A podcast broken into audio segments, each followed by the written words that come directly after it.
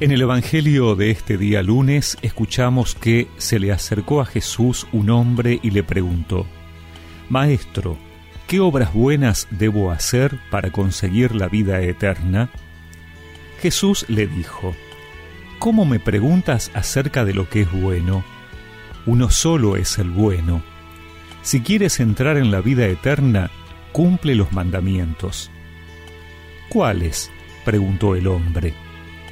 Jesús le respondió, No matarás, no cometerás adulterio, no robarás, no darás falso testimonio, honrarás a tu padre y a tu madre, y amarás a tu prójimo como a ti mismo. El joven dijo, Todo esto lo he cumplido, ¿qué me queda por hacer? Si quieres ser perfecto, le dijo Jesús, ve, vende todo lo que tienes y dalo a los pobres así tendrás un tesoro en el cielo. Después ven y sígueme. Al oír estas palabras, el joven se retiró entristecido, porque poseía muchos bienes.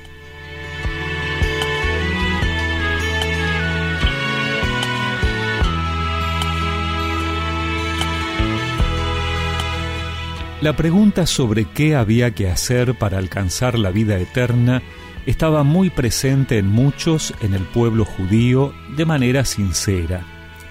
Era como la permanente incertidumbre de saber si se estaba en el camino correcto o no, si se cumplía o no con la ley de Dios, pero siempre como una tarea del hombre, es decir, la salvación sólo se podía alcanzar por lo que la persona hacía o dejaba de hacer. Cuando Jesús le recuerda a este hombre los mandamientos, especialmente los referidos al amor al prójimo, a la relación con los demás, el hombre se siente que, habiendo cumplido con todo eso, debe haber algo más. Ante ello Jesús le pide que dé un paso más, que lo siga, dejándolo todo, que se despoje de todo lo material y se entregue completamente a la vida de discípulo del Señor pero el joven se entristece, tal vez porque piensa que es demasiado y que no va a poder hacerlo. Ser cristiano no es solo agradar a Dios haciendo cosas o dejando de hacer otras. Implica tener un corazón disponible para hacer la voluntad de Dios.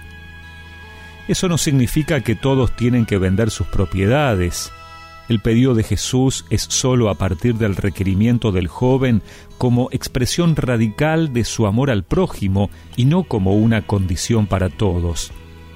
Pero sí es esto una figura de que nada puede atar nuestro corazón de manera que imposibilite nuestra vida de fe y seguimiento de Jesús. Es que de Él viene la salvación. Jesús ya hizo todo lo necesario para salvarnos y lo que nos pide es que lo sigamos, que nuestra vida sea una respuesta a ese amor por el cual ha dado la vida por nosotros. Señor, ¿qué más puedo hacer? He cumplido todo, pero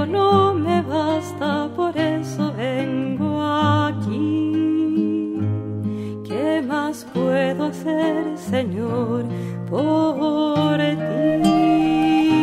Y recemos juntos esta oración. Señor, dame un corazón disponible para seguirte, que nada me ate o me imposibilite vivir la fe en el amor. Amén. Y que la bendición de Dios Todopoderoso, del Padre, del Hijo y del Espíritu Santo los acompañe siempre.